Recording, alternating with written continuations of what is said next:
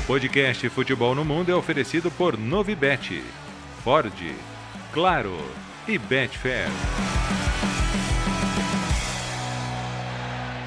Fala fã de esportes, tudo bem? Estamos no ar com mais uma edição do podcast Futebol no Mundo, edição 301. Neste mês, sem Alex Tseng, curtindo merecidas férias. Por isso a gente quebra o galho aqui na apresentação do programa nesta segunda-feira ao lado de Leonardo Bertozzi, Fernando Campos e Gustavo Zupac. Tudo bem, Bertozzi? Tudo bem, Gustavo. Abraço aí, abraço para os nossos queridos companheiros Zupac, Fernando Campos, o Donan, que já são de casa, estão sempre com a gente. O Zupac teve na edição 300 aí semana passada. É, vou desejar feliz ano novo ao fã de esporte de novo, porque essa primeira semana do ano muita gente tá fora, né? Tá viajando, tá na praia, não teve a chance de ouvir as outras edições. Ouça, vale a pena, estão aí disponíveis no YouTube no, na sua plataforma de áudio. Desejando um bom janeiro aí ao Alex. Sabe que o Alex e o Biratã estão em fusos horários completamente distintos, né? Porque um tá nos Estados Unidos, tá na Disney, e o Biratã foi visitar a terra dos seus ancestrais, estava lá em Okinawa, no Japão. É, visitando campos de beisebol, né? Curtindo uma praia, bem bacana, bom, um bom janeiro para eles. A gente vai tocando o barquinho aqui, já que tem muito futebol rolando nesse mês, né? Sigam os dois no Instagram, assim como faz Fernando Campos, certo? Certíssimo, Roca. Um grande abraço para você, para o Léo, para o Zupac, para o Fã de Esporte. Sempre uma honra estar aqui no podcast. É, o Biratã agora ele tem, ele tem feito o seguinte comigo, né? Ele manda no privado fotos ostentando, né? Pelo Japão, ele na praia. tá nessa situação, mas merece o descanso. Ele e o Alex também, né? Tá na Disney. Tá se divertindo. E enquanto isso, a gente vai trabalhando aqui, que tem muita coisa, né? Muito jogo aí nessa semana, Copas, Ligas Nacionais, bomba na seleção brasileira. Sempre um prazer estar aqui, gente. Pois é, assunto não falta, né, Zupac? É isso, companheiros. Uma ótima semana a todos. Sempre muito bom estar por aqui. É, a gente, é, especialmente na, nas, acho que na, nas duas duas das três principais ligas do futebol mundial a gente não teve os campeonatos, a gente teve final de semana de Copas, sem tantas surpresas assim, mas com, com vários sinais, acho que, que os principais jogos deixaram, com algumas novidades, em especial no jogo do Real Madrid, que você esteve lá e, e vai contar um pouco do contexto do jogo para a gente também. Então foi, foi um fim de semana culturalmente muito rico, além de bons jogos também. Arda Güler, adotamos a pronúncia correta do talentoso meio-campista turco. Daqui a pouco a gente fala mais sobre ele, sobre o Real Madrid, sobre Copa do Rei, sobre a Arandina. Começamos, Leonardo Bertozzi, com o novo Carlo Ancelotti da seleção brasileira, Dorival. o novo Carlo Ancelotti, não, o novo Dorival, pô. É, eu, eu, acho que, é, vamos lá, gente, a, a CBF, ou, ou, na figura do Edinaldo, né, porque nos últimos meses, a, a, pelo que se conta do, de como funciona a CBF, o Edinaldo tem tido uma abordagem muito personalista, individualista e tomando decisões praticamente só da cabeça dele, né? E essa história do Ancelotti claramente foi nesse caminho também. Ele deu um all-in aí na chance de contar com o técnico italiano. Ele, como todo mundo imaginava que poderia acontecer, acabou renovando com o Real Madrid e ele ficou com, com o mico na mão. Você já jogou mico, não? Aquele jogo que você tinha a carta só sobrava? Você eu jogo direto. Com o mico na mão? A gente tem aqui. Então, eu trouxe aqui para Madrid, a gente é, adora jogar aqui em casa. Ele ficou com o mico na mão, né? E aí, o que, que ele vai fazer? É, reconduzido por uma liminar ao poder, precisava tomar uma decisão rápida, demitiu o Diniz e contratou o Dorival Júnior. Dentro do cenário atual, é, eu acho que poucas escolhas poderiam ser melhores dentro do futebol brasileiro, porque historicamente na seleção brasileira é assim, né? Você olha para o cenário recente, vê quem é o técnico que fez o trabalho mais consistente, ganhou os principais títulos e entende que ele é o cara que está pronto ali para dar esse salto para a seleção brasileira. O Dorival arrumou o Flamengo e foi campeão, levou o São Paulo a um título que há muito tempo o, o clube não conquistava dessa importância. É um cara dentro do vestiário muito respeitado pelos jogadores. Ao contrário do Diniz, não demanda um longo tempo de treinamento e de convencimento para os jogadores uh, executarem suas ideias de jogo. E acho que ele pode trazer uma certa estabilidade.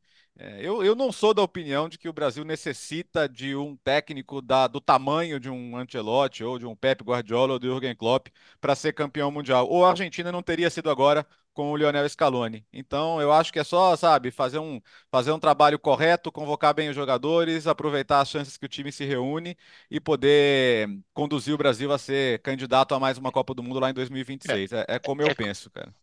É curioso que, assim, é, a, a gente tem essa essa fissura a gente, eu digo o Brasil como um todo, e acho que o Brasil, das grandes potências do futebol mundial, talvez seja o único país que pense dessa maneira, de que a gente precisa ter o melhor técnico possível à frente da seleção brasileira. A gente não vê isso em nenhum outro país, né? E, e, e o curioso é que nas duas últimas vezes que o Brasil ganhou uma Copa do Mundo, o Brasil não tinha o melhor técnico do país. O Filipão não era o top do Brasil quando assumiu em 2001, o Parreira não era, nem de longe, o top do Brasil quando assumiu é, para ganhar a Copa de 90 94, mas a gente ficou nessa fissura de que ou a gente tem o melhor técnico possível ou a seleção não vai andar. É, o Dorival é muito bom treinador, mas na minha opinião não é o melhor técnico do Brasil. É, mas ainda assim eu acho ele bem capaz de, de realizar o trabalho. É, e aí tem duas coisas diferentes, né? Uma coisa é a gente olhar o pacote político, é, do, o que representam as escolhas, os rompantes de uma gestão totalmente abandonada, a falta de credibilidade da CBF, os próprios riscos que isso oferecem ao Dorival por trocar uma suposta estabilidade né, no São Paulo é. por uma suposta instabilidade na CBF, é, analisar o pacote olhando do campo para fora é uma coisa. É, olhar o que o Dorival pode fazer à frente da seleção vai além dos desmandos da CBF. E eu achei muito curioso, eu não tinha parado para pensar sobre esse viés, e eu nem sei se foi essa a intenção. É, quando o, o, o Hoffman me mandou a pauta do programa de hoje, estava lá. Dorival, e ele acabou de falar isso, é o novo Ancelotti da, da CBF. E eu não sei se vocês tinham pensado por esse viés, e também não, nem sei se o, se o, Edinaldo pensou por esse viés, mas o título do livro que a editora Grande Área lançou sobre o Carlo Ancelotti, na tradução, é liderança tranquila. Uhum. E o Dorival, ele é um cara de liderança muito tranquila. Então, acho que às vezes, sem pensar muito, eh, sem mirar de fato nisso, a CBF vai trazer, trouxe um cara para comandar a seleção que tem um perfil de gestão similar ao do Carlo Ancelotti, um cara que consegue tomar conta bem do vestiário e a partir daí construir bons trabalhos. Acho que a seleção pode colher bons frutos pro, com, com o Dorival Júnior e para o Dorival é uma ascensão absurda, né? Com todo, todo o respeito, e aí não é nenhuma intenção de diminuir ninguém, mas eu acho que era inimaginável em 2022, quando ele estava no Ceará, imaginar que em 2024 ele assumiria a seleção brasileira. E ele conquistou isso com o trabalho dele. E até para pegar carona nisso que o Zupac está falando, que eu acho cômico, mas não é, é surpreendente por se tratar da CBF. Eu acho até que seria mais prudente, mais coerente, pensando naquele contexto de transição para o Ancelotti, lá atrás a escolha é, teria sido o Dorival para mim. Seria uma transição mais semelhante é, ao Ancelotti do que o Diniz representa. Eu acho o Diniz um técnico competente, está demonstrando isso no Fluminense, só que para o contexto de seleção brasileira, principalmente sem o dia a dia, é, sofre como sofreu a seleção. Ainda mais um contexto que você tem que se dividir é, com Fluminense e seleção brasileira. É, gostaria de ver o Ancelotti, não foi possível. Essa gestão tem o selo já de amadorismo. Eu acho o contexto político é muito complicado. Tem uma guerra política hoje acontecendo dentro da CBF. O Dorival vai ter que ser muito bem blindado. Óbvio que em outras oportunidades lá atrás, o contexto da CBF não era um contexto de é. né, maravilhas. Mas acho que atualmente é uma situação que pode acontecer uma manobra política a qualquer momento interno, e de novo o Edinaldo sair ali da, da presidência. E aí, se você vai para uma outra eleição, será que o Dorival vai ser a escolha? Assim, é uma decisão muito pessoal, não consigo julgar, é o sonho de qualquer treinador, objetivo, ainda mais um treinador brasileiro, né? Assumir a sua seleção. Muito legal a história de recuperação de um cara que, para mim, por muito tempo foi até subestimado. Ele tinha feito bons trabalhos, mas não tinha marca de grandes taças. 2022 para cá, né? Você tem ele muito bem no Ceará, fazendo uma campanha histórica de Sul-Americana. Aí ele vai para o Flamengo, campeão de Copa do Brasil, campeão de Libertadores. No São Paulo consegue o título inédito também da Copa do Brasil. E hoje é valorizado, acho que da maneira que ele, que ele merece. Eu acho o Dorival muito bom técnico. Acho que é um dos melhores que a gente tem aqui no futebol brasileiro. Eu acho que para o contexto de seleção, essa liderança mais tranquila e até o estilo de jogo dele é, a gente pode ter algum tipo de avanço. A gente pode debater mais para frente se vai ser suficiente para ganhar uma Copa do Mundo. Não sei. É, porque no contexto de seleção é difícil você é, sonhar e cogitar treinadores do nível de Klopp, de, de Guardiola e companhia. Mas eu acho que foi uma, uma escolha boa para a seleção brasileira, apesar do contexto absurdo, né, que está acontecendo na zona que é a CBF. A gente saiu de uma unanimidade que, que era o Tite, no momento da escolha para um cenário de absoluta incerteza e dúvidas com tudo isso que tem acontecido na CBF. Para mim, eu insisto, como eu venho falando, como eu vinha falando aqui já há algumas semanas, o melhor treinador para a seleção brasileira seria o Abel Ferreira. É, haveria, claro, uma dificuldade maior na negociação com o Palmeiras, eventualmente, mas para mim a melhor opção era o Abel Ferreira.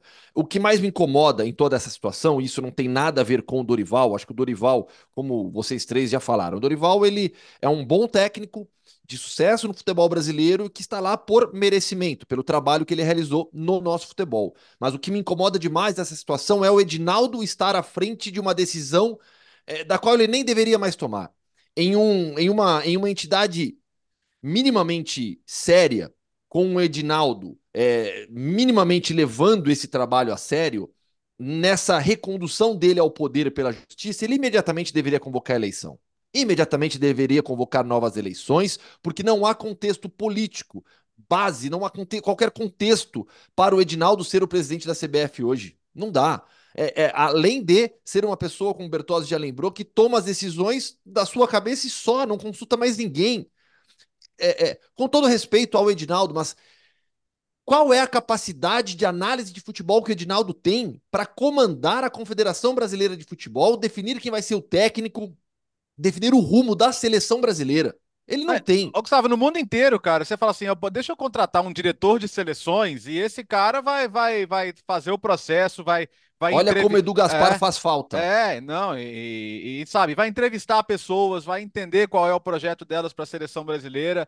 E, e, na verdade, assim, o, o descarte do, do Diniz tá a ver, tem a ver também com a necessidade de tomar decisões rápidas, porque é isso, ele não sabe quanto tempo ele vai durar dentro do, do, do comando. Não digo nem que é uma avaliação do trabalho de metade do tempo que teria sido dado a ele normalmente, né? Porque ele deveria ficar até junho e, e essa, essa saída foi antecipada. É, você falou do Abel e eu tenho e para mim isso fica cada vez mais claro, assim, para o técnico europeu, a, a seleção não é o top, porque o Abel acha, tá, tô, minha impressão, que ele vai voltar para a Europa para dirigir um clube. Né? É a impressão que eu tenho. E um técnico brasileiro, de onde, ele, de onde o Dorival sai? Do, qual é a evolução de carreira do Dorival a partir do São Paulo? É a seleção brasileira. Né? Eu não acho que nesse momento da vida o Dorival já é um cara já, sabe, mais rodado, não é mais um técnico jovem. Ele tá, ele tá no momento em que no mundo inteiro os caras dirigem seleções, né? É raro a seleção ter um técnico jovem também, no geral. Até por isso. Quando você olha para o cenário global, é um cara que já fez uma história, ou, ou em clubes, ou mesmo dentro da própria federação. A Espanha hoje tem o Luiz de la Fuente, né? Que é um cara que foi criado dentro do ambiente da federação e foi crescendo. O próprio Scaloni. O Scaloni também foi crescendo dentro da federação em outro contexto. Esse sim é mais jovem, mas também não teve todo um trabalho ali dentro de clubes. Mas para mim a diferença e por que, que eu acho que nem daria, nem faria sentido é, convidar o Abel, porque eu acho que ele não aceitaria. Eu acho que para o técnico brasileiro, de uma maneira geral, a seleção é o, o máximo porque o, os outros mercados relevantes não simplesmente não se abriram.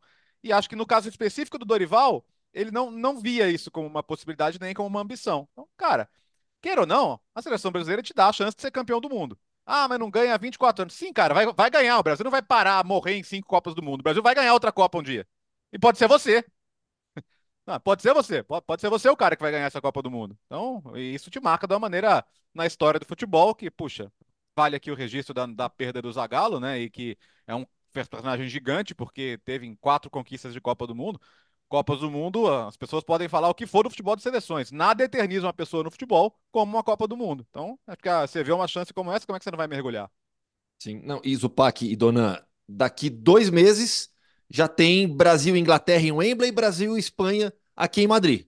Tudo confirmado já. É, o Dorival vai ter que pensar um. É, é, eu acho que assim, o Dorival, nesse momento da carreira dele, acho que ele não imaginava que a seleção fosse o, o futuro dele. Então, assim, é, eu acho que ele nunca, nesse momento, ele não tem uma ideia do que é a seleção brasileira dele. Então, ele vai começar a pensar o time, os jogadores, acho que a partir de agora.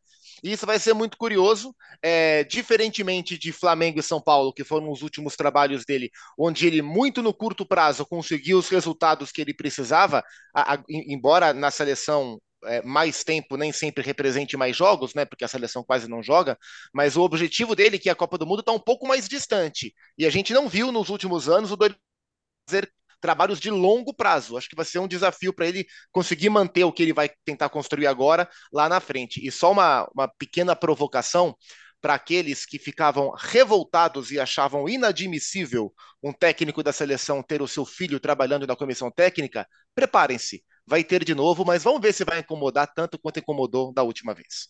E, e antes, antes de você, Dona, Carlo Ancelotti também trabalha com filho no Real Madrid. Dizer, Se ele fosse para a seleção brasileira, exato, ele levaria o David Ancelotti. É. Aliás, no, teve o treino aberto do Real Madrid na, no final do ano passado, né? foi o primeiro treino aberto que eu pude, é, no qual eu pude trabalhar no Real Madrid. É, e já dá para perceber no pouco que a gente tem acesso naqueles 15 minutos antes da, nas vésperas de jogos, mas quem dá o treino é o David Ancelotti. O, o, o Carlo Ancelotti, ele é o cara, e isso acontecia muito com o Tite, com, com, seus, com seus auxiliares também. E, e essa é uma vertente cada vez maior, que, que eu percebo isso nos grandes treinadores, né? Ele é o chefe, ele é o líder, mas aquele, os detalhes do treinamento no dia a dia, fica muito a cargo dos seus auxiliares, dona. Não, e só para citar um exemplo de futebol brasileiro, o Ramon Dias tem o filho dele também como auxiliar, né? o Emiliano Dias, e, e, e, dá muito certo essa, essa química. Eu também não, não vejo muita polêmica nisso. É, é, vocês estavam falando sobre nomes grandes, né? Não sei se é uma loucura minha. Acho que se, se fosse para buscar algum nome grande, eu acho que o único que poderia ser viável seria o José Mourinho. É, pelo, pelo contexto, né? De não, ele está na Roma, óbvio que a Roma, com todo respeito ao Jean Odd, é um clube grande, mas não é um clube hoje de primeira prateleira na Europa. Não sei se ele tem ainda tanto mercado na elite europeia. Então, se fosse para gerar um impacto, um nome pesado, eu teria né, ligado para o José Mourinho. Não aconteceu, não adianta a gente ficar lamentando, acho que também está tá bem servido com o Dorival. Mas o, o só, só para voltar de novo nisso, né, para a gente escancarar o amadorismo da CBF. Há quanto tempo a CBF já sabia que o Tite não ia, não ia permanecer após a Copa do Mundo. Desde o começo Há muito tempo. Praticamente. Exatamente. Antes da Copa do Mundo, ele já falava: ó, terminando a Copa do Mundo, meu ciclo se encerra. E após isso, a gente vê um, um show de falta de gestão. Sem um diretor para tomar decisão, uma briga pelo poder e só isso basta. Aí você vem com o Ramon Menezes. Já naquela época, o Dorival era cotado. Naquela época ele era, ele, ele era cotado, e aí vai para uma decisão de transição com o Fernando Diniz.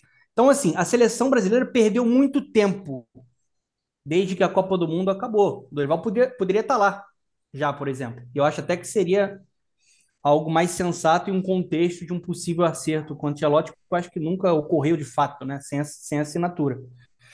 É, vamos torcer para que ele faça um, um bom trabalho. Eu acho que para a seleção brasileira hoje Estou muito com o Léo nisso, assim, analisando, é, sendo muito realista as opções que se tem aqui no, no, no mercado brasileiro, eu acho que ele se encaixa, porque na carreira dele ele já fez times ofensivos, times organizados, vários, alguns deles nem levantaram taças, e ele é um cara que em alguns momentos da carreira ele foi com aquele status que eu não concordo muito né, nesse rótulo, mas o técnico bombeiro, uhum. no sentido de você tem desorganização na parte tática, ele consegue encontrar soluções. Você tem problema de ambiente, ele consegue apaziguar. Então acho que faz sentido. Não faz sentido o Edinaldo tomar essa decisão. Isso eu acho um, um completo absurdo. Bom, toda a sorte do mundo agora pro Dorival. É, a, a, a vantagem do Dorival é que fazer um trabalho pior do que foi da seleção brasileira em 2023 é difícil, né? Um dos piores anos na história da seleção brasileira. Então, tomara que o, que o Dorival encaixe a seleção nos trilhos novamente e que a equipe evolua. Vamos mudar a ficha agora, vamos sair de seleção brasileira, futebol internacional, começando pelas Copas, várias Copas, o Pac já lembrou, nesse final de semana, tivemos a FA Cup. Nessa, nesse sábado, domingo, vários jogos acontecendo. Vou dar uma passada em alguns resultados gerais, geral aqui, e aí depois a gente vem com alguns destaques. É, Crystal Palace e Everton ficaram no 0 a 0 vai ter replay, jogo marcado para o dia 17 de janeiro. O Wolverhampton e Brentford também empataram 1 a 1 outro jogo que vai ter replay. O Fulham eliminou o Rotterdam 1 a 0 o Tottenham tirou o Burnley por 1 a 0 o Ipswich Town da segunda divisão eliminou o Wimbledon da quarta. Leicester e Millwall, 3 a 2 para o Leicester, dois times hoje da segunda divisão. Coventry fez 6 a 2 no Oxford United, segunda contra a terceira divisão. O Maidstone United, que talvez seja a grande história dessa, dessa FA Cup até agora, da sexta divisão, segue vivo no torneio, eliminou Stevenage, que é da terceira. O Newcastle, no grande clássico contra o Sunderland, fez 3 a 0 O Brighton 4 a 2 no Stoke. Norwich e Bristol empataram em 1 a 1 vai ter replay. Southampton 4, Walsall 0, Watford 2, Chesterfield 1, segunda e quinta divisões, Blackburn 5 a 2 no Cambridge, Sheffield United 4 a 0 no Gillingham, Bournemouth 3 a 2 no Queen's Park Rangers, Plymouth Argyle 3 a 1 no Sutton United, Newport e Eastleaf empataram em 1 a 1, vai ter replay. Hull e Birmingham também empataram em 1 a 1, outro jogo que vai ter replay. O Aston Villa está vivo na competição em busca de título, 1 a 0 no, no Middlesbrough. Sheffield Wednesday 4 a 0 no Cardiff. Swansea 2 a 0 no Morecambe, Chelsea 4 a 0 no Preston North End, 0 a 0 Luton Town e Bolton, vai ter replay, Bolton tá na terceira divisão hoje em dia. O Wrexham, que ganhou fama com a série no Disney Plus, é 1 a 0 no Shrewsbury Town, é, o Wrexham está na quarta divisão. West Ham e Bristol 1x1, vai ter replay. Uh, West Brom 4x1 no Aldershot Town. Leeds fez 3x0 no Peterborough. Nottingham 2x2 com Blackpool, vai ter replay. O City fez 5x0 no Huddersfield. E o Liverpool eliminou o Arsenal com 2x0. Falta apenas, além dos replays, o jogo do Wigan, da terceira divisão hoje em dia, contra o Manchester United. Bertozzi. O, o Igan que já foi até campeão, né, com o Roberto Martinez projetando aí. Então é um jogo legal. O Igan teve mais dificuldades nos últimos anos. Acho que é legal falar do Liverpool e Arsenal, né? O City foi um passeio no parque. Pobre do Huddersfield, cara, não conseguia dar três passes. É... ainda voltou De Bruyne, voltou o Doku. Nossa, cara, que dó. Mas o De Bruyne é... voltou com o cabelo do De Jong. Do é, Frank do... De Jong. Ah, tá. Mas enfim, deixa o cara, pô. É, o importante é que ele continue dando assistência igual bebe água, né? Agora, Liverpool e Arsenal. Cara, volta um pouquinho do tempo. Outro dia, Arsenal e Liverpool, jogaço. Arteta foi um dos jogos mais intensos da história da Premier League. Lá e cá, um super empate, pô, um dos jogos da temporada. O, o Arsenal derreteu de lá para cá, cara. Na Premier League jogou suas chances quase fora. Agora mais um título que possibilidade que escapa e um veredito meio geral desse jogo, né, em que o Arsenal foi melhor no primeiro tempo, encurralou o Liverpool no primeiro tempo, é como é que o Arsenal não tem um matador, né? E, o Ian Wright, que é um matador histórico do Arsenal, estava até na rede social falando sobre isso. Falta esse cara. É, ausente o Gabriel Jesus por um probleminha no joelho, e ele, dito pelo próprio, já não é esse matador já não é o cara de 25, 30 gols na temporada, o Enquetear muito menos, jogou o Kai Havertz centroavante. E é sacanagem botar o Havertz centroavante, porque ele não é centroavante também. Né? Embora tenha feito gols super importantes, gols de títulos na passagem dele pelo Chelsea, também não é um cara que vai te dar um caminhão de gols na temporada. Então o Arsenal não tem esse jogador e faz diferença, né? Então muita gente pergunta, pô, será que o dinheiro que gastou no Havertz lá atrás não teria sido bem empregado buscando esse cara que fosse te dar uma quantidade importante de gols. Agora em janeiro é difícil, cara. Ah, o Tony tá voltando do, da suspensão lá no Brentford. O Brentford não vai vender agora. O Brentford tá brigando para não cair, não, não vai se desfazer de um jogador tão importante. A Juventus brigando pelo título não vai vender o Vlaovic agora. O Napoli renovou o contrato do Osimhen para ele sair pela multa lá na frente, que é bom para todo mundo. Só que não vai ser agora também. Então não vejo o Arsenal conseguindo resolver esse problema. O Arsenal não tem um problema de jogo mesmo esses últimos jogos aí em que, em que não conseguiu vencer, o time sempre é capaz de, de, de ameaçar, Léo. de construir, né, dona? Não, só para pegar essa, essa carona, nos últimos sete jogos o Arsenal só ganhou um. Uhum. E quando ganhou foi do Brighton, foi uma atuação de gala do, do Arsenal. O 2 a 0 ficou barato. Foi, o Brighton não pegou na bola, a... é um time que pega na bola normalmente, né? Então, assim, é. até quando venceu, produziu muito, mas demonstrou uma dificuldade muito muito grande de ser mais eficiente na finalização. Assim. É. Eu não acho, com toda sinceridade, a gente falou sobre isso até no, no UFC, acho que na semana retrasada. O Arsenal produz, ele consegue controlar o adversário, ele consegue ser superior, ele cria as oportunidades, mas é impressionante como desperdiça muitas chances, né? Se você não viu o jogo, vai pegar lá no site da ESPN nos melhores momentos, vai ser difícil te explicar como é que terminou 2 a 0 para o Liverpool. Porque, assim, foram chances desperdiçadas. De fato, você tem uma carência que vai precisar ser solucionada. É óbvio que o Arteta, ele, ele busca um ataque até de mais movimentação, e essa movimentação ali, quando ele tem o Martinelli, o Gabriel Jesus, o Saco, o Odegar vindo de trás, isso é, é importante para o time funcionar da maneira que ele gosta, né? É envolvente. mas está faltando o cara para botar essa bola no, no, no, fundo da rede, né? Até projetando, por exemplo, é, uma chance de título de Champions nessa temporada, porque foi uma das melhores equipes aí da fase de grupos, uhum. vai faltar esse cara. Vai faltar esse cara, na, na minha visão. É um momento de instabilidade. Mas eu não acho que seja também terra arrasada, longe disso, né? Que o resultado ele precisa vir. É curioso que na, na, última temporada, no momento em que o Arsenal entrou na sua instabilidade, que foi mais na, nos últimos dois meses de temporada, o time de fato caiu muito, né? O aspecto emocional também levou o time muito para baixo. É. E o time vem no momento instável na Premier League, vem agora de uma eliminação na FA Cup, e a ver como uh, esses dois impactos negativos vão afetar o time além dos problemas que tem. É, e do outro lado, a gente tem um Liverpool que vem num grande momento na, na liga, né, na competição principal, e aproveita esse grande momento, suporta um primeiro tempo de muito sofrimento.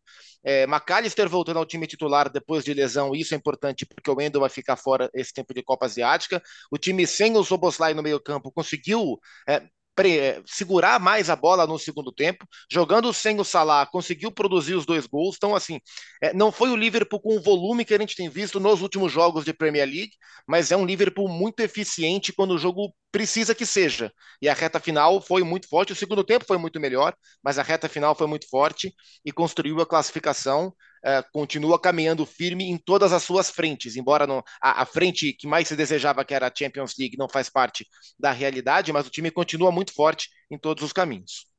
E o Donan, na Champions não deu para o Newcastle, mas no clássico com o Sunderland deu. Deu. Deu e assim, o jogo cada chegada lá, viu, tava, tava fervendo em campo, né? Jogo muito físico, é, era carrinho para tudo quanto é lado, sim, mas passou com, com, certa tranquilidade, com muito domínio, né? O Newcastle vem de, um, de uma fase complicada, não só por conta da eliminação na Champions, mas também uma instabilidade grande na Premier League, porque é um time que estava com mais de 10 desfalques, né? Muita gente de fora. Você tem a questão também da suspensão do Tonali, que foi um cara que chegou para é, transformar, né, acrescentar em um meio campo que já tem o tem o Bruno Guimarães, mas acho que conseguiu confirmar o favoritismo convencendo né, nesse, nesse 3 a 0 Bruno Guimarães sempre muito bem no meio campo, a combinação do, dele com o Joelton, o Joelton saiu lesionado, o Almiron fazendo uma grande partida, né, importante para tentar retomar a confiança e quem sabe, né, buscar uma, uma taça de FA Cup que é muito pesada, né, para o contexto de futebol inglês. É, tem uma Eu, coisa esse... é... Não, não, não, Zupa, só para destacar rapidinho, é, é uma coisa muito legal das torcidas, né? 6 mil torcedores do Newcastle, e a gente viu a torcida do Bristol City fazendo uma festa lá no estádio, no London Stadium contra o West Ham. O, o Gustavo citou o Wrexham, né? A torcida do Wrexham deu um show lá contra o Shrewsbury no clássico fora de casa. Então, só para mencionar isso, a FA Cup te dá essa possibilidade. Além, além de reviver rivalidades, né? Que às vezes por diferença de Exato. divisão não, não, não, não, se, não se renovam em campo. É, é, o espetáculo do. E o torcedor visitante na Inglaterra é o que faz barulho mesmo, né? É diferente do. É, especialmente nos times de Premier League, o cara que viaja, o cara que vai para fora de casa é, o, é cara da, da linha o, de frente. E né? o percentual do, do, do de, de, carga de visitante nas Copas é, é, maior do que na Premier League, né? Isso, isso, isso. Então você vê, eram 6 mil do Newcastle. Então to, todo o setor atrás do gol ali tava de Newcastle, né? Então você vê, teve uma hora que o Bruno Guimarães ganha uma dividida, cara. Ele vibra ali, parece que ele fez um gol. Então os caras, os caras entram muito na pilha do clássico, né? Mas desculpa que eu te interrompi, Zupa. Não, era, era justamente sobre a rivalidade, né? Que é, é o Airtime Derby, né? Que é o clássico entre Newcastle e Sunderland. É, e, e, é justamente isso. Ele não acontecia desde 2016, pela diferença de divisões entre as duas equipes. Desde 2011, o Newcastle não vencia. Então, uhum. para a rivalidade local também foi um jogo muito importante. E para conta do clássico também, porque esse derby estava empatado com 53 vitórias para cada lado. Então, além da classificação, da retomada de confiança, é, tirar um pouquinho da pressão em cima do Ed Hall, porque não é um, uma boa temporada do Newcastle como um todo, e, e dentro de uma temporada ruim, você perder um derby para um adversário, para um vizinho rival que está numa fase, numa divisão inferior à sua, e aumentar a pressão em cima do Ed Hall, e ainda coloca na conta desse derby uma vitória a mais 54 a 53 para o Newcastle.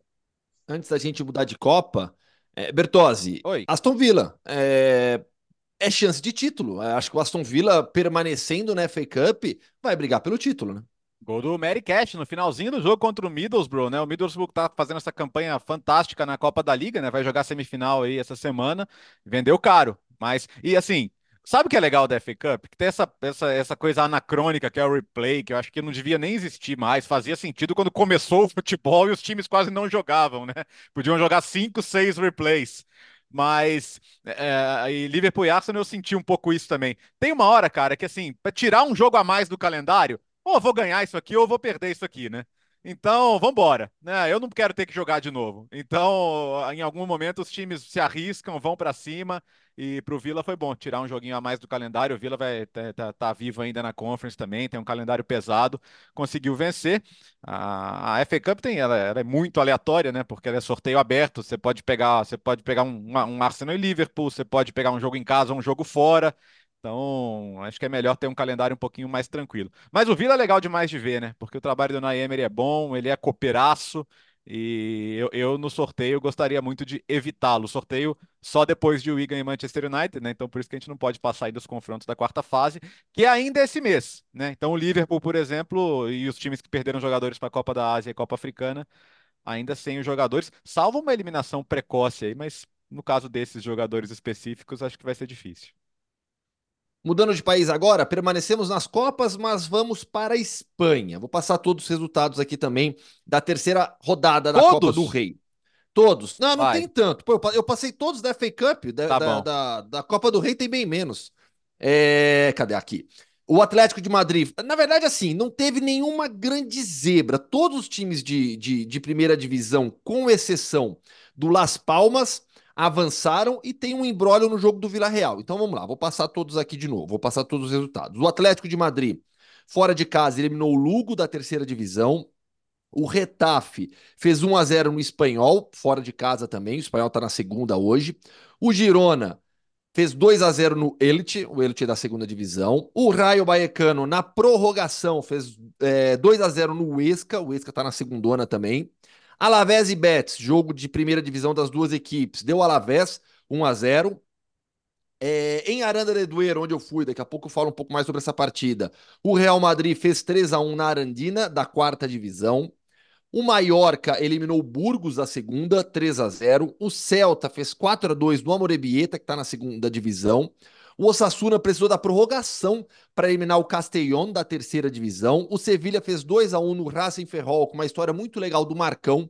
Marcão, história muito legal. História de superação, acima de tudo, é, do Marcão, né? De dor e superação do Marcão. Ele perde o pai no sábado o Marcão, ele, desde que ele foi contratado, no começo da temporada passada, ele não conseguiu ter sequência de jogos do Sevilha, muitas lesões.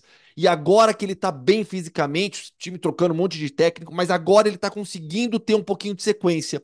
Tava escalado pelo Kik Sanchez Flores para esse jogo, e mesmo com a morte do pai no sábado, ele falou: Não, eu quero jogar, eu tenho certeza que é a melhor forma de homenagear meu pai é jogando e dando o meu melhor. E ele que abre o placar nessa vitória do, do Sevilha sobre o Racing Ferrol por 2 a 1 Então, uma história de superação do Marcão. O Valência precisou da prorrogação para eliminar o Cartagena por 2 a 1 da segunda divisão. O Atlético Bilbao fez 3 a 0 no Eibar.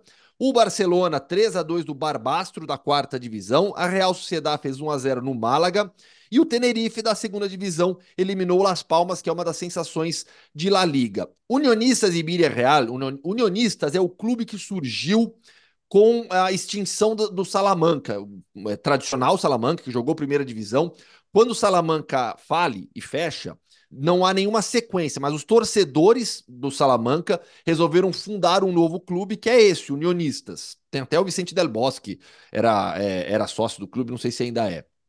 Mas é, Unionistas, que está na terceira divisão hoje em dia, eles estavam empatando em 0 a 0 com o Vila Real e o jogo foi para prorrogação. Só que aí acabou a luz, apagou a luz dos holofotes lá no estádio em Salamanca. E aí gerou uma confusão enorme, porque pediram para esperar, a luz voltou. Mas quando a luz volta, é, aí tem um jogo de empurra-empurra. O Unionistas fala que queria jogar.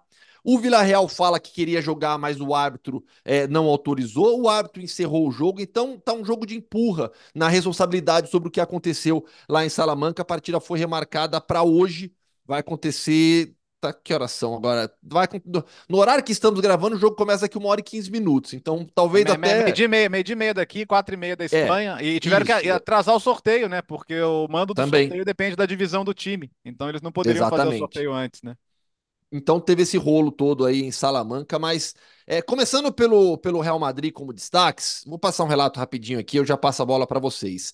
É, é, é, eu tô até para quem está nos acompanhando no YouTube, tô com a camisa da Arandina. Comprei a camisa lá no, lá no estádio, trouxe também o cachecol do jogo.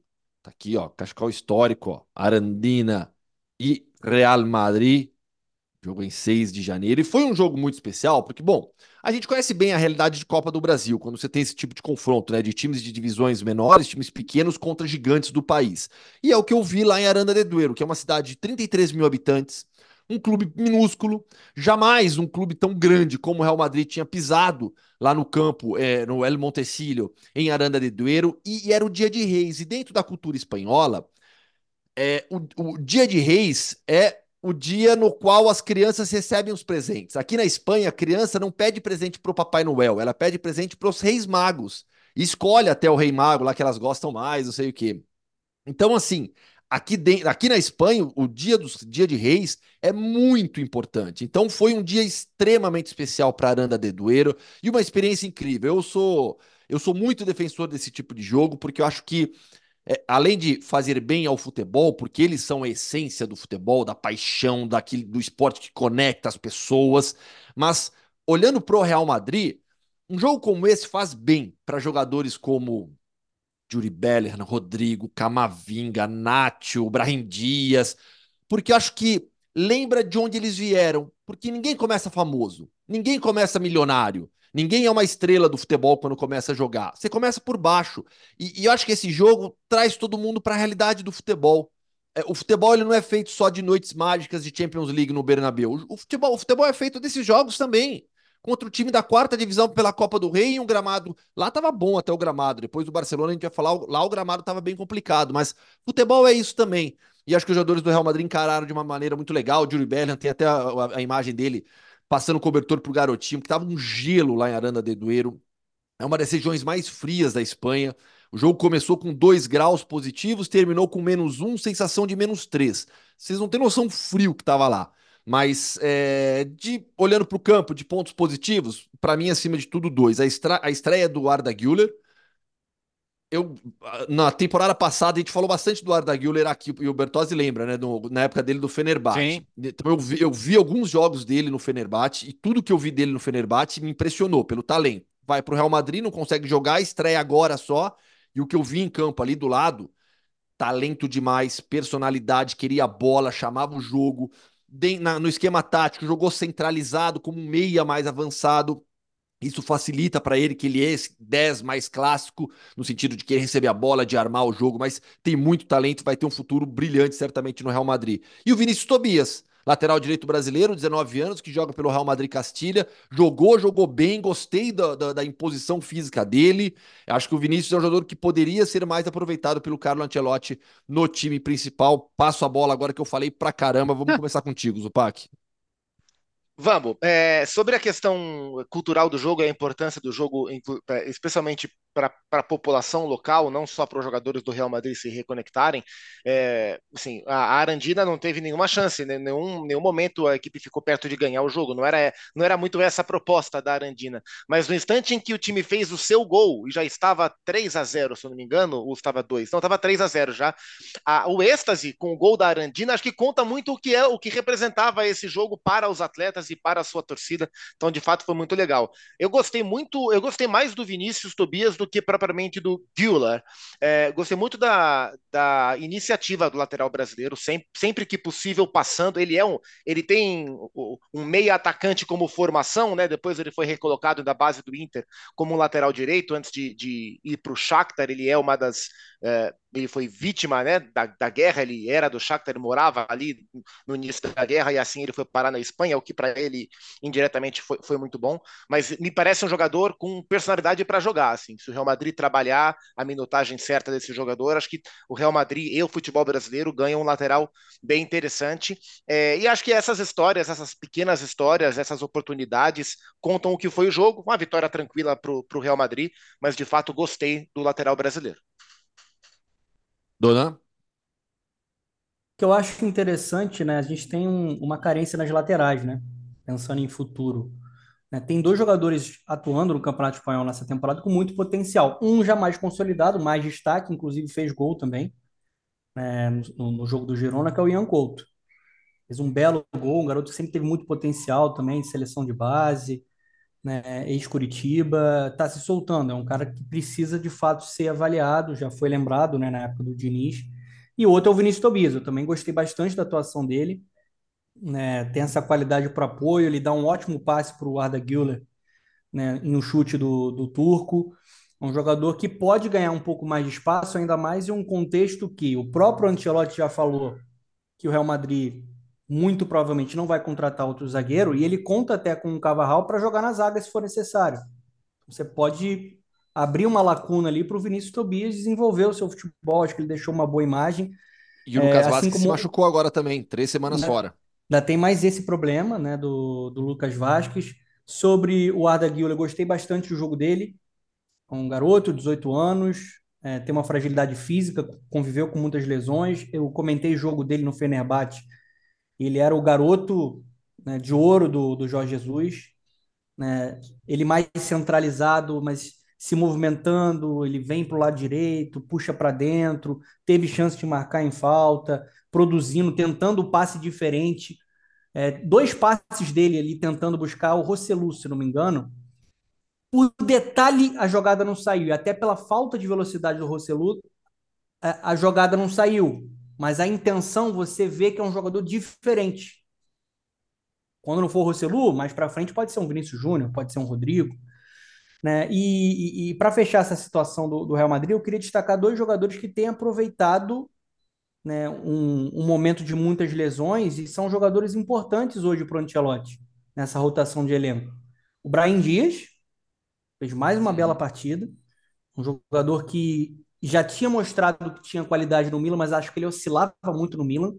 No Real Madrid ele tem conseguido ser frequente, ele tem conseguido contribuir ali na frente. E o Rossellu, né, não tem o status de um Benzema, não é um craque, ainda desperdiça oportunidade, mas ele está fazendo os golzinhos dele, né? Tem, tem ajudado aí em um momento que o Real Madrid ainda não tem aquele atacante. Tá começando a novela de novo, né? Não sei se o Mbappé agora vai, né? Mas Roselu, o tem ajudado. Tá estranho aqui, Rose, Roselu ou Hazard? Quem jogou mais no Real Madrid? O Roselu. Fácil. Essa é mole, né? é, cara, tem, mas a gente tem que considerar que o Roselu seria o Mariano Dias da vez. Aí não dá nem para comparar, né? O Mariano nem... Ele foi contratado para isso. É, né? então. Então, considerando. E ele é melhor que o Mariano Dias, né? Então, considerando que é, justo, é, né? esse seria o lugar dele no elenco, acho que ele ajuda e, e, como ajuda. E assim, é legal ver o jogo. Primeiro, que na, na, na, fase anterior teve muito resultado muito grande, né? Muita goleada e tal. Jogo que não deu pressão, né? A gente falava na, da, da pressão, né? Né? Aqui não, pô, o Atlético de Madrid chegou a tomar um empate, o Barcelona sofreu, o Barcelona tá, o Barbato podia ter empatado o jogo até o finalzinho ali, cara. O Barcelona tava, tinha uma hora que tava vendo a hora acabar, colocou Lewandowski, colocou o Vitor Roque de novo e tal. Então, é, é legal, é legal porque os jogos acontecem em estadinhos mais acanhados, campos mais difíceis de jogar, e que bom são o, o, a, a, turma, a turma da Superliga, ela tem horror a esse tipo de jogo. Então é bom que o Real Madrid vá jogar no campo da Arandina, que o Barcelona vá jogar mesmo no campo do Barbastro e que sofra um pouquinho também, para ver que futebol é isso aí. Futebol não é só dinheiro, não. Futebol envolve muito mais coisa é. do que isso. O Bertozzi, eu entrevistei hoje o Ander Herrera, do Atlético, uhum. Atlético Clube. Você vai adorar a resposta dele sobre Superliga. Eu perguntei para ele sobre Superliga, porque a gente falou sobre Champions, né? Objetivo do Atlético, uhum. é sonho do Atlético, e aí depois eu, eu trago depois a resposta aqui no podcast do, do, do Ander Herrera, porque, porque vale a pena. Eu te cortei, Zupac, e depois, é. se quiser, já emenda a gente falar do Barcelona também. Não, já, já ia já puxar o Barcelona mesmo, né? É uma vitória é, que na construção do placar não foi uma vitória de riscos, mas quem vê o jogo viu um time mais, mais uma vez com problemas para definir as suas articulações, é um time com problemas para definir, ainda que tivesse com uma, com uma alteração, com uma, uma formação alterada para o jogo desse final de semana. É, o gramado ruim é verdade, mas acho que tem uh, o jogo desse final de semana, ele diz um pouco do que é a temporada do Barcelona. É, foi a 17 vitória do Barcelona na, na temporada, em 14 delas vitória por um gol de diferença. Então acho que esse é um retrato do Barcelona, um time que não consegue grandes margens, seja contra times mais fortes ou contra times mais fracos. É, o Vitor Roque teve mais minutos do que na sua estreia, teve 32 minutos contra 21 minutos que teve na sua estreia. Assim como na estreia teve uma chance para fazer o seu primeiro gol, uma chance clara e acabou não aproveitando. É, ele entrou como centroavante, mas ficou só sete minutos como centroavante, depois que a entrada do Lewandowski, ele veio mais na diagonal da esquerda, inclusive a maior chance que ele tem, cara a cara com o goleiro, é o Leva que dá assistência para ele. Então, mais alguns minutinhos para o brasileiro, que tem iniciativa, mas não consegue marcar o seu primeiro gol, e um Barcelona que, por mais que tenha tido em algum momento o controle do jogo, tem dificuldade para se estabelecer na partida e resolver os seus problemas em campo. Bom, mais algum comentário do Barça? Podemos mudar de Copa? Vamos, vamos passar para a França, Bertozzi? Vamos. Até porque é, Copa da França são vários jogos. Aqui eu não vou passar todos os jogos, não, que foram. foram tem, tem mais ainda. Mas acho que tem, acima de tudo, uma grande história. Né, no 12 a 0 do Lille, o placar naturalmente chama atenção, mas acho que vale contar, Bertozzi, que time é esse? Que time é o Golden Lion FC? Time da Martinica que está jogando a Copa da França, que estava jogando a Copa da França e tomou esse 12 a 0 do Lille e, e foi eliminado da competição. A, a, Martinica, né, aqui conhecida pela marchinha de carnaval Chiquita Bacana, né? Chiquita Bacana lá da Martinica se veste com uma casca de banana nanica. Pois a Martinica é um dos territórios ultramarinos da França e a coisa mais legal da Copa da França é que qualquer time de um território francês em qualquer lugar do mundo pode superar as fases iniciais e chegar a jogar com o time da Ligue 1, como aconteceu com o Golden Lion da Martinica, que se classificou. Aí, aí, cara, depende do ponto de vista. Você deu sorte ou azar no sorteio? Se eu sou um jogador da Martinica, de um time amador, que não vive do futebol e tem a chance de jogar num campo de Ligue 1 contra jogadores importantes, eu me sinto privilegiado. Então a viagem foram 7 mil quilômetros de ida, mais 7 mil de volta aproximadamente, tá 14 mil quilômetros de viagem. Você vai falar, pô, viajou isso tudo, tomou de 12 a 0. O placar, cara, é, no final das contas acaba sendo o, o menos importante disso aí. Você teve o Gegrova, que é ótimo jogador, fazendo três gols em menos de 10 minutos. O... Eh, no final das contas, os jogadores do Golden Lions saíram até aplaudidos de campo, né? Porque viveram certamente uma, uma noite especial. O normal é a competição ir se afunilando, né? Ainda foi uma fase em que o PSG, por exemplo, pegou também um time regional, o Revel, foi 9 a 0 com o hat-trick do Mbappé. Mas tivemos outros bons jogos também. O Mônaco eliminou lá nos pênaltis depois de um 2 a 2 A competição vai afunilando e a Copa da França tem histórias de equipes amadoras que chegam à semifinal, final, até por, por proporcionar isso, né? Você tem a chance de passar fases, vai dando um sorteio favorável aqui, pega um grande ali, elimina um grande acolá. Isso pode acontecer, mas acho que a história do, do Golden Lion foi a, a mais interessante. Vamos ficar de olho no Paris FC, que tem investimento do Bahrein, está na segunda divisão, né, sonhando em chegar a primeira, de repente fazer um clássico com o PSG na Elite, porque eles também passaram, ganharam fora de casa e estão na próxima fase. A próxima fase ainda é o 16 avos de final, né? Copa da França, ó, eu tava vendo aqui. A Copa da França começa. É... Ela tem várias fases ela, anteriores. Ela, é, então. É, essa já é a nona fase, na verdade, Isso. né? Depois das fases é. regionais, que ela tem mais de 2 mil times participando das primeiras fases. Então, cara, isso é, a gente discutiu aqui em outros momentos, né? Isso é o sonho para a Copa do Brasil, né? O time que é. o time aqui do bairro poderia se inscrever e sonhar em jogar num, num estádio grande contra um time grande. Eu acho que a gente poderia tanto se espelhar nisso se o calendário ajudasse um pouco, né? E tem esse detalhe que você falou, Bertozzi. Ah, é um prêmio ou, é, ou não, né? Você poder jogar contra times assim. Na Copa da Espanha, na Copa do Rei, você tem o um sorteio direcionado, né? Do, desses times da, da quarta casa, divisão. Né? Exatamente. Então, assim, Perguntaram, eu, eu mesmo perguntei, eu entrevistei o goleiro, Adriano, da, da Arandina, depois do jogo, né? Você gosta desse formato? Você preferia que, sei lá, é, o sorteio te colocasse contra um time da terceira divisão? Vocês teriam mais chances para classificar? Ele, não, não, eu acho legal. Acho legal sim, uma, uma, é, uma, é uma história especial, não só para gente, mas para a cidade também, para o clube, aquilo que a gente falou sobre, sobre a Arandina agora há pouco. Mas, é, Donan, você até citou no início do programa, nessa, nessa vitória, nesse 9 a 0 do, do PSG, o que mais chamou atenção não foi nem o placar, foi de novo o Mbappé falando sobre o futuro dele. Hoje já tem declaração do, do, do, do, do staff dele sobre o futuro. A novela já começou, só que a impressão que eu tenho aqui na Espanha, conversando com os companheiros, é que dessa vez é uma novela mais fria e com o Real Madrid nem tão otimista assim, nem muito afim como já esteve do Mbappé. Exatamente, já está meio cansativo, né? A gente falar até da, dessa novela, né? Ele vai cozinhando de um lado, né? O Florentino, óbvio, vai ter um interesse na contratação dele, mas é, sempre ficou a impressão que ele vai conseguir um contrato melhor e vai permanecer no, no Paris Saint-Germain. Quem sabe hoje que ele é um dos artilheiros da, da Europa na temporada, né? São 25 gols e o Harry Kane também com 25 gols. Enfrentando um time da sexta divisão, ele brincou. Brincou. Aliás, vocês falaram sobre isso, é só para reforçar, né? Tem o vídeo do sorteio, né?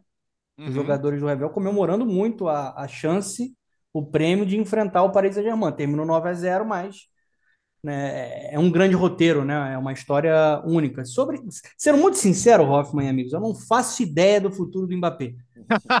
é, faz, que bom.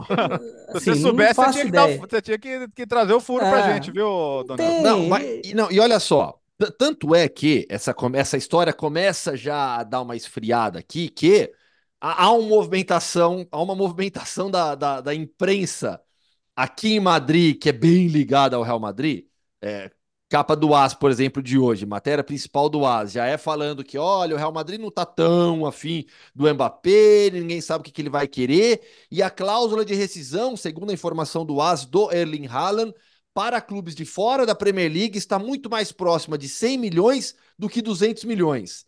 Então já tem esse movimento também acontecendo. Vai começar a novela Haaland daqui a pouco, em Madrid.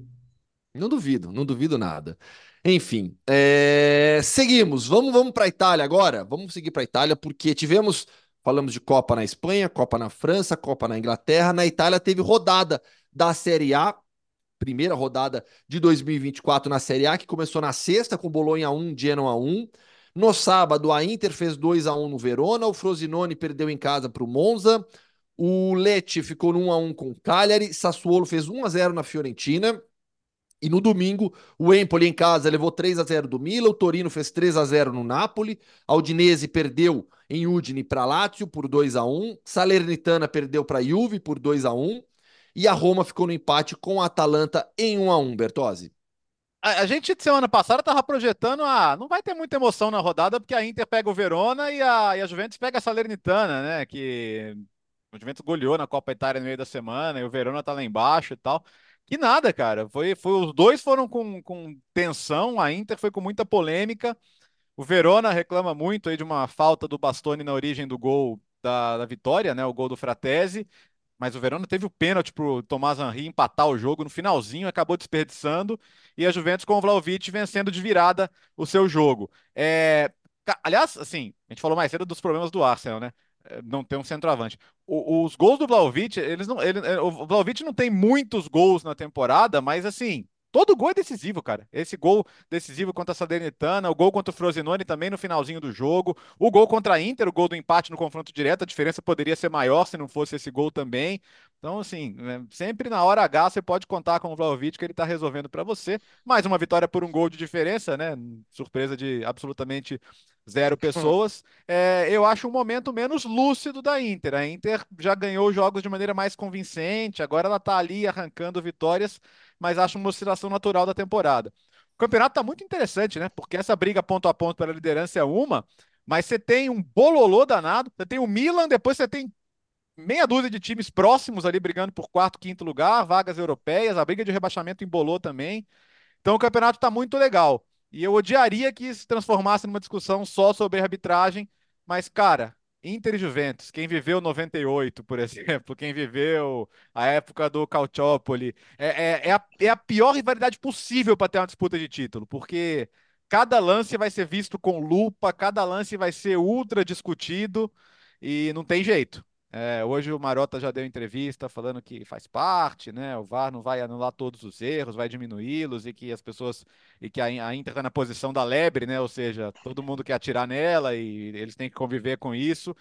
Mas assim, eu, como a Juventus só tem um campeonato, eu acho que a disputa vai ficar ali até as rodadas finais e tomara que fique, porque apesar do Milan ter tido uma boa semana, eu ainda não vejo a força do Milan para chegar nos dois. É, para chegar não, mas a, a rodada foi boa para o Milan nessa tentativa de se estabelecer como terceiro colocado. É. Porque você olha para baixo, Fiorentina não ganhou, Bolonha não ganhou, Atalanta não ganhou, e o Milan ganhou tranquilamente do Empoli, então para o Milan foi uma grande rodada. Assim, no jogo da Juventus, se o Maggiore não é expulso no começo do segundo tempo, ele que fez no primeiro tempo o, o gol da Salernitana, talvez a Juventus se enrolasse no jogo, assim, porque estava um jogo muito enrolado, de fato, para a Juventus. A partir da expulsão, o time encontrou o seu caminho. É, e no jogo da Inter, mais uma vez, destaque para o Lautaro Martinez. São 16 gols em 17 jogos na, na Série A um campeonato fortíssimo do atacante argentino e as duas equipes venceram de maneira muito próxima e vão seguir nessa toada aparentemente até o fim do campeonato. E Donan, Napoli de Walter Mazzari não engrena. Já são, contando a Copa Itália, cinco jogos sem vitória, levou 3 a 0 agora do Torino, não vence um jogo desde 16 de dezembro, quando fez 2 a 1 pelo 2 a 1 contra o Cagliari. Saudade do Spalletti, né? O torcedor tem nesse momento, né? As escolhas foram bem questionáveis, né? né? No, depois você, você perde o Spalletti, primeiro com o Udi, agora com o Mazzarri, e o time de fato desandou completamente, né? Um baile, né? O Torino não passou, não tomou conhecimento, né? Aliás, um trabalho bem interessante lá do, do Ivan Juric. Né? Importante a renovação, né, do, do Ozyman, né? Como, como disse o Léo, mas é o coletivo, né? A gente está falando de um esporte coletivo e o time de fato é, desandou, Hoffman. Só para falar um pouco de Inter e, e, também de Juventus, comentei esses dois jogos. É, grande atuação do Danilo, né? muito importante o retorno dele, ainda mais em contexto de jogo que a Juventus teve que propor, teve muita posse de bola e o time do Alegre tem muita dificuldade nesse sentido, falta criatividade, falta um repertório maior, tem que abrir mais o jogo ali com os alas, né? É, mas foi um grande jogo dele. O Vlaovic sendo decisivo, acho que em vários momentos ele é até subaproveitado, que recebe poucas bolas por ali. Impressionante como o garoto tem se soltado, o Yildiz, o turco, de 18 anos, jogando numa dupla de ataque, se movimentando bastante, fez um bom jogo até se substituir o que estava um pouco cansado no segundo tempo. E o primeiro gol do, de outro jovem também, né? No momento que você não tinha ali o Cambiaço também, um um dos desfalques da Juventus, o William Júnior entrando e fazendo o primeiro gol dele com a camisa da Juventus. A Juventus é aquele modo automático, né? Time muito forte defensivamente, equilibrado, pouco encantador. Ele não vai encantar, mas entrega pontos. É, mais um jogo que a Juventus vai buscar na reta final. Tava... A expulsão do Maggiore foi fundamental para isso acontecer. Mas, aliás, uma expulsão completamente infantil desnecessária. Ele já estava pendurado, vai para uma falta ali, não tem nem como reclamar. Ainda mais na situação da Salernitana, né? Que é a lanterna da, da Série A. Mas eu comentando o jogo só ficava aquela impressão de a qualquer momento na reta final vai sair um gol da Juventus. E aconteceu numa grande jogada do Danilo pelo lado direito, que desarmou e deu assistência. Sobre a Inter, além do Lautaro, que é o melhor jogador da Série A, destacar uma grande atuação do Mictarian. Meio campo da Inter ali com Tchalianoglu, né, como regista, o Barella, o Mictarian muito bem, mas time caiu. O time caiu de produção. Jogou para o gasto. Sim, acho que tem um problema para ser administrado agora, porque eu tenho expectativa com essa Inter de Milão, que é a atual vice-campeã da Champions, que é a questão física. É, o time, você via que em alguns momentos ele estava se dosando. Quando sofre empate, aí acelera de novo, consegue fazer o seu gol. Mas não foi um jogo convincente, não, da equipe do Simone Inzaghi. É, é um momento para você ficar um pouco mais alerta. Da Itália vamos para Portugal, Campeonato Português, Liga Portugal, nome oficial da competição. Também voltando em 2024, primeira rodada do ano. Na sexta-feira, o Sporting fez 5 a 1 no Estoril. Boa Vista ficou no empate com o Porto em 1 a 1. No sábado, a Estrela Amadora ficou no 1 a 1 com o Vizela. Farense bateu o Gil Vicente por 1 a 0. O Arouca levou em casa é, 3 a 0 do Benfica. Braga 1, Vitória 1. Rio Ave 2, Portimonense 0. Famalicão 2, Chaves também dois e nesta segunda-feira tem Moreirense e Casa Pia ainda.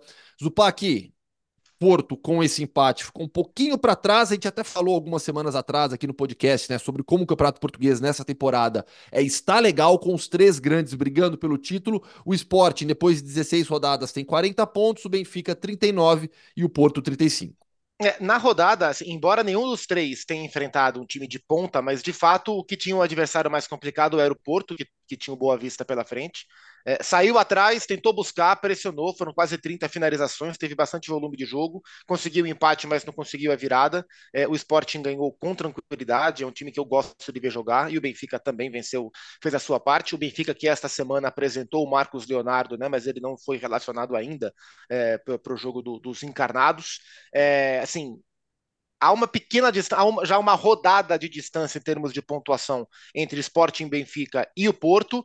E na, no sábado, se não me engano, na próxima rodada, tem um interessantíssimo Porto e Braga. É, se o Braga vencer, o Braga ultrapassa o Porto. Então acho que o jogo da rodada é esse Porto e Braga do próximo sábado. Ó, Marcos é... Leonardo Bertozzi, queria falar um pouquinho sobre o Marcos Leonardo, a expectativa agora com ele, né? A gente tem tantos jovens atacantes brasileiros vindo para a Europa, né? Nos últimos anos, Vinícius e Rodrigo, o Hendrick vai chegar agora no Real Madrid, o Vitor Roque está no Barcelona. É, tem o João Pedro se destacando muito nessa temporada. Marcos Leonardo, é, qual que é a sua expectativa em relação a ele, de tudo que você viu pelo Santos e agora dando esse passo para o futebol europeu, entrando em Portugal para jogar por um gigante como é o Benfica. Vou tentar apagar os últimos meses pelo Santos, né? Em que se falou muito do extracampo, teve a não negociação no meio do ano, o rebaixamento. Acho que uma, uma das coisas mais importantes para um jogador vencer no futebol, aqui ou lá fora, é mentalidade, cabeça no lugar, profissionalismo, dedicação. Bola tem, acho que é um atacante que se posiciona muito bem, muito ágil, entende como se colocar para a bola chegar em posições dele finalizar. Né? Ele não é exatamente um velocista, mas é um jogador que tem, tem bom deslocamento. É um bom atacante, um bom, é um, é um 9-9, né? Não é um 9 posicional, mas é um, é um 9 inteligente como, como, como definidor de jogadas eu acho que ele pode ocupar um espaço que o Arthur Cabral, eu imaginava que o Arthur Cabral pudesse ocupar no Benfica e de alguma maneira não ocupou. Eu acho a, o começo do Arthur Cabral no Benfica um pouco abaixo. E a briga Benfica Sporting tá muito boa, né? O Sporting termina aí essa rodada como líder, pode ser o campeão do primeiro turno. O Sporting tem um ataque muito forte com Marcos Edwards, com o Guioqueres, que foi uma belíssima contratação. Tá jogando muito, hein, Léo? Muito, muito, muito, muito, muito. Uma contratação fenomenal do, do Sporting. O Porto que me decepciona absurdamente, porque o Porto vai ter o pior primeiro turno dele com com, com o Sérgio Conceição, mesmo que vença esse confronto direto com o Braga, iria para 38 pontos. E o Porto só foi campeão com o Sérgio Conceição quando fez pelo menos 40 pontos no primeiro turno. De novo, não consegue ficar nem entre os dois primeiros. Então, o Porto é a grande decepção para mim. Mas eu acredito no Marcos Leonardo. Tem que ver se, se ele acredita nele. Né? Se ele está disposto a, sabe, a, a entender o que pede o futebol profissional porque só talento não segurou ninguém na carreira, não. Pode segurar por um pouquinho, mas é, esses últimos meses, para mim, são um sinal de alerta importante. O, o, interessante é que, de novo, o Benfica ataca muito bem o mercado sul-americano, né? É, o Marcos Leonardo, que eu acho que tem muito potencial, vacilou muito na questão da postura e do comportamento na reta, reta final, né? Ali com a camisa do Santos. Mas é um jogador que tem potencial para ser uma revenda ainda maior, né? O Benfica sabe fazer isso mesmo. Os clubes portugueses, né, tem uma rede de captação de, de olheiros aqui no mercado sul-americano. Além do Marcos Leonardo, o Benfica acertando com o Roleiser, né? Que era um jogador até que o Corinthians, né, tinha um interesse, outros clubes brasileiros, o Botafogo, é, destaque do Estudiantes. E com o Prestiani, que é meio que assim, para fazer uma comparação, ele é mais ou menos o que representa o Hendrick, né, para o futebol brasileiro, uhum. né? Um, uma joia absurda. Então, o Benfica atacando muito, muito bem essa, esse mercado sul-americano, é importante para seguir nesse caminho. Agora, é, o Zupac falou sobre isso, assim, a gente tem que falar muito sobre o Rubem Amorim, né? Porque é, a gente está falando de um clube que sofreu é, um desmanche, perdeu vários jogadores importantes, ele consegue encontrar soluções, ele consegue reconstruir esse time. O time é uma máquina, o ataque é uma máquina. Sim, é um time que consegue trabalhar com posse de bola e quando tem um espaço, ele atropela no contra-ataque. O Guilherme, além de fazer gols da assistência, o Edwards também jogando muito. Tá dando gosto de ver esse esporte no Rubem Amorim. Reta final já do podcast Futebol no Mundo. Vamos para o futebol de seleções. Fã de esportes. Nesta semana começam Copa Africa, a Copa da África de Nações e a Copa da Ásia. Copa da África de Nações no próximo sábado, Copa da Ásia na próxima sexta-feira. Hoje falaremos da competição africana, na próxima quinta-feira faremos uma prévia da competição asiática.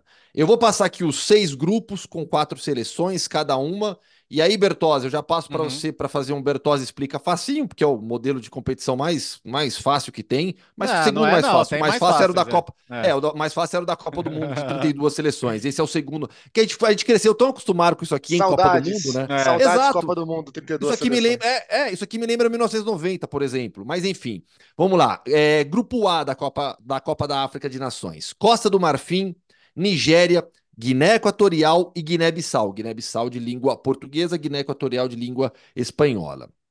Grupo B: Egito, Gana, Cabo Verde, língua portuguesa, Moçambique, língua portuguesa também, língua portuguesa marcando presença nesta edição da Copa da África de Nações. Grupo C: Senegal, Camarões, Guiné, aqui é Guiné francesa, língua francesa, e Gâmbia. Grupo D: Argélia, Burkina Faso, Mauritânia e Angola. Mais portuguesa, mais língua portuguesa aqui. E grupo gru- E não, aí grupo E: Tunísia, Mali, África do Sul e Namíbia. E aí sim, último grupo, grupo F: Marrocos, Congo, Zâmbia e Tanzânia. Muito bem. É o atual modelo da Euro também, de 24 seleções, e como você disse, foi o modelo da Copa do Mundo de 86 a 94, né? 24 seleções, seis grupos, quatro em cada grupo, passam as duas primeiras de cada grupo e as quatro melhores terceiras. Quer dizer, de 24 seleções, só oito são eliminadas na fase de grupos, todas as outras passam para o mata-mata. E na Copa Africana de Nações, meu amigo, é um, é um pega para capar, né? Porque eu, eu tenho muita dificuldade de apontar um favorito. Quem é o favorito? É o Senegal, que é o atual campeão? É Marrocos, que foi para a semifinal da Copa do Mundo, primeira seleção africana a conseguir esse feito. É a Argélia, que tem jogadores importantes em campeonatos de ponta. É, é a Costa do Marfim, que é a dona da casa e que tem um, ótimo ataque, um ótimo meio-campo, um elenco muito forte também. É o Egito, que tem o Salah e tem uma base muito boa de jogadores também atuando dentro do próprio Egito. É a Nigéria, que poderia montar um time com 10 atacantes. Aliás, seria até melhor se tivesse como. É, Gana, que faz tempo que não ganha o título, mas também tem bons jogadores, não consegue transformá-los num time competitivo, acho que desde a Copa de 10, provavelmente. Eu, eu citei sete aqui, e não citei Tunísia, por exemplo, que é uma seleção, às vezes, que é chatíssima de ver jogar, mas é chatíssima de ganhar dela também. Já cheguei em oito. Eu já citei oito das 24 que poderiam ganhar a competição. Olha que loucura, né? E podem mesmo. Então é uma competição muito difícil de prever, é uma competição muito forte, que os jogadores gostam de jogar. É, ambi- ambiente de, de torcida pesado, né? Especialmente nos jogos da seleção da casa. E eu, eu, eu pediria atenção a essa Costa do Marfim, porque jogando em casa é uma seleção que pode, pode beliscar alguma coisa. É, acho que as mais fortes como elenco são Senegal e Marrocos, mas acho que fator campo e nível do elenco me fazem olhar para a Costa do Marfim com bastante atenção e ela está entre as minhas três favoritas, eu diria. É, Eu tenho, é, eu tenho uma curiosidade grande acerca da seleção marroquina, porque assim, a temporada europeia de clubes, ela me sugere que talvez o que a gente viu no Catar há pouco mais de um ano tenha sido o, o teto ou o ápice dessa geração. Eles jogaram de o que eles jogaram na Copa do Mundo é, individualmente, é claro que eles jogaram coletivamente na seleção, mas individualmente essas peças ou poucas delas conseguiram replicar nos seus clubes com uma expectativa muito grande. O Nahri, o Amrabat no United e, e assim vai. É, então eu estou curioso para ver essa reunião da seleção marroquina. Se o que a gente viu no, no Catar foi de fato uma catarse coletiva ou se de fato eles são capazes de retomar aquele nível, porque se forem capazes de retomar aquele nível, acredito que temos uma seleção à frente das outras, mas eu tenho muita dúvida. É, para mim, Senegal e Costa do Marfim são as seleções uh, mais fortes para esse momento na, na Copa uh, de Seleções Africanas. É, e Argélia é aquela conversa. É, são jogadores muito técnicos, são jogadores que a gente gosta de ver jogar, mas a renovação ela não anda no mesmo ritmo. Então, assim, é, em um futebol cada vez mais intenso, cada vez mais veloz, eu temo que a seleção argelina perca velocidade para um jogo, para uma Copa que promete ser muito forte é, nessa questão de transição. E só antes de passar para o Donan rapidinho, a, a Argélia tinha trazido o Guiri, né, que jogou na base da, da seleção francesa, e seria essa, essa figura nova no ataque, mas ele acabou machucado. Então é um, é um... Mas tem o Slimani lá, nessa falta de renovação, tá o Slimani lá representando o futebol brasileiro, 35 anos, atacante do Coxa, tá lá, vai ser o, único jogador do Brasileirão, né, do, do agora da, da Série B do Brasileirão, representando o futebol brasileiro na Copa Africana. Mas não é o primeiro caso, né? Guiné-Bissau teve jogador, que atuava no Brasil, né? É, te- teve caso da Guiné Equatorial, que inclusive com naturalizações Guiné Equatorial pô, também, é, isso. irregulares, né? Isso, é, você lembra, né? teve um monte de cambalacho lá envolvendo jogadores. O nosso André Balada, né? Não o André Balada, o André Balada mais antigo, o André Neles, não o André Balada, o André do, do Santos, Galo e outros, o esporte. Eu tô olhando aqui pro lado, é só contar bastidores que meu cachorro tá tocando terror aqui, tô tentando Tranquilo. segurar ele. É, com carinho. Não bem, tire o tá fone bem. de ouvido, hein, dona? Não, Mas é, o, o, vai- o Carim vai ficar contigo, vai voltar da Arábia Saudita, porque ele Não, não tá gostando do que tá acontecendo lá, não, hein? esse aqui vai ficar comigo. Esse aqui vai ficar comigo. O outro eu não sei pra onde é que vai. Aliás, É. tem- já tem mais gente insatisfeita na Arábia Saudita, né? Jordan Henderson, Roberto Firmino, É. enfim. Eu, é- é- eu acho até legal isso depois, porque eu tô curioso para ver como é que vai ser o movimento. Se vai mais gente ou se vai diminuir esse movimento lá para a Arábia Saudita.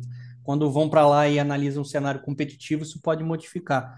Não, eu tô muito na, na linha dos amigos, assim, eu acho que é, tudo é muito equilibrado, né, na Copa Africana. Eu acho que a seleção senegalesa, se a gente for analisar a geração, ela é mais bem distribuída. Por exemplo, eu acho que o sistema ofensivo da Nigéria é absurdo, né?